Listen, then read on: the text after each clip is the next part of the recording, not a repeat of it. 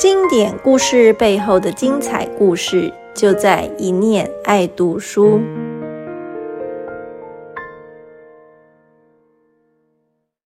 嗨，大家好，我是一念出版的小瓜，今天继续来跟大家聊史坦贝克的经典旅游文学《查理与我》。这集的重点会放在《查理与我》书中戏份很重的男配角查理，也会为大家介绍一下书的大概内容。上一集我们讲到，史坦贝克不是独自展开横跨美国的旅程，他有旅伴，他的旅伴就是书里的查理。查理是一只大型贵宾犬，它具备多重功能，是保镖，是说话的对象，而且还是外交官，可以作为跟陌生人破冰的话题。现在很流行和毛小孩一起旅行，这件事史坦贝克在一九六零年的时候就做了。我们在书里会看到很多人狗之间的有趣互动，像是他们来到黄石公园，原本啊温驯胆小的查理，却突然野性大发，发狂的想冲出车外去猎熊。旅行途中，查理呢也生病了，斯坦贝克很紧张，是怎么样子想方设法让他可以顺利排尿，又赶紧啊去急诊，结果被兽医给气到。还有，史坦贝克也会对查理倾诉自己的想法，而查理呢，则是会偏头摇尾巴来回应史坦贝克。这些情境都非常的逗趣可爱。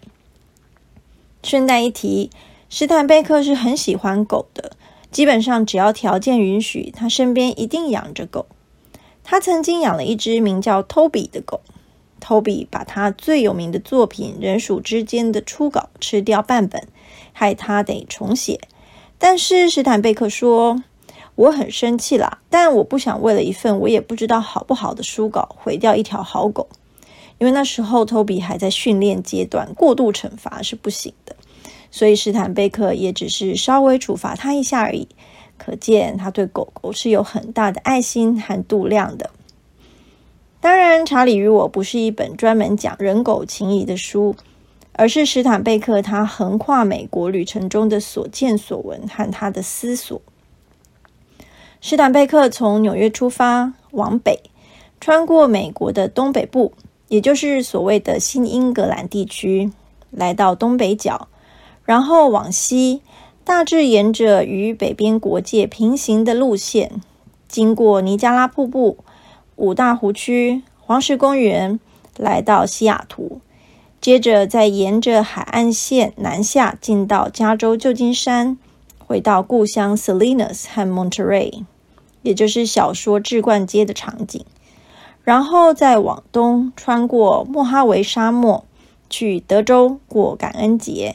再向东去纽奥良，去完纽奥良，他就飞也似的赶路回纽约，结束了他的旅行。他绕行美国一圈，看到各地独特的风土民情，这些都被他生动的记录了下来。像是缅因州的人是神话一哥，神话一姐，而且你问路的时候，还会故意给你指错路，在心里偷笑。还有啊，美国有拓荒者的历史，所以好像每个人都以为自己不用练习，天生就是神射手。一到打猎季。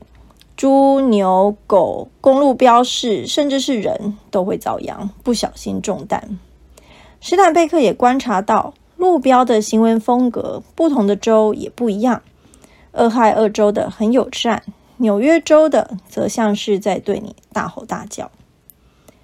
既然是旅行记事，自然也会有旅游时会遇到的各种好事和鸟事，例如迷路。例如遇到会吸干你所有正能量的餐厅服务生，很官僚的公家单位，又或者热心帮你修车的大善人等等，这些人事物，所有爱旅行的人看了都会很有共鸣，因为旅行从来都不会完全照计划走一定充满了各种惊喜和意外。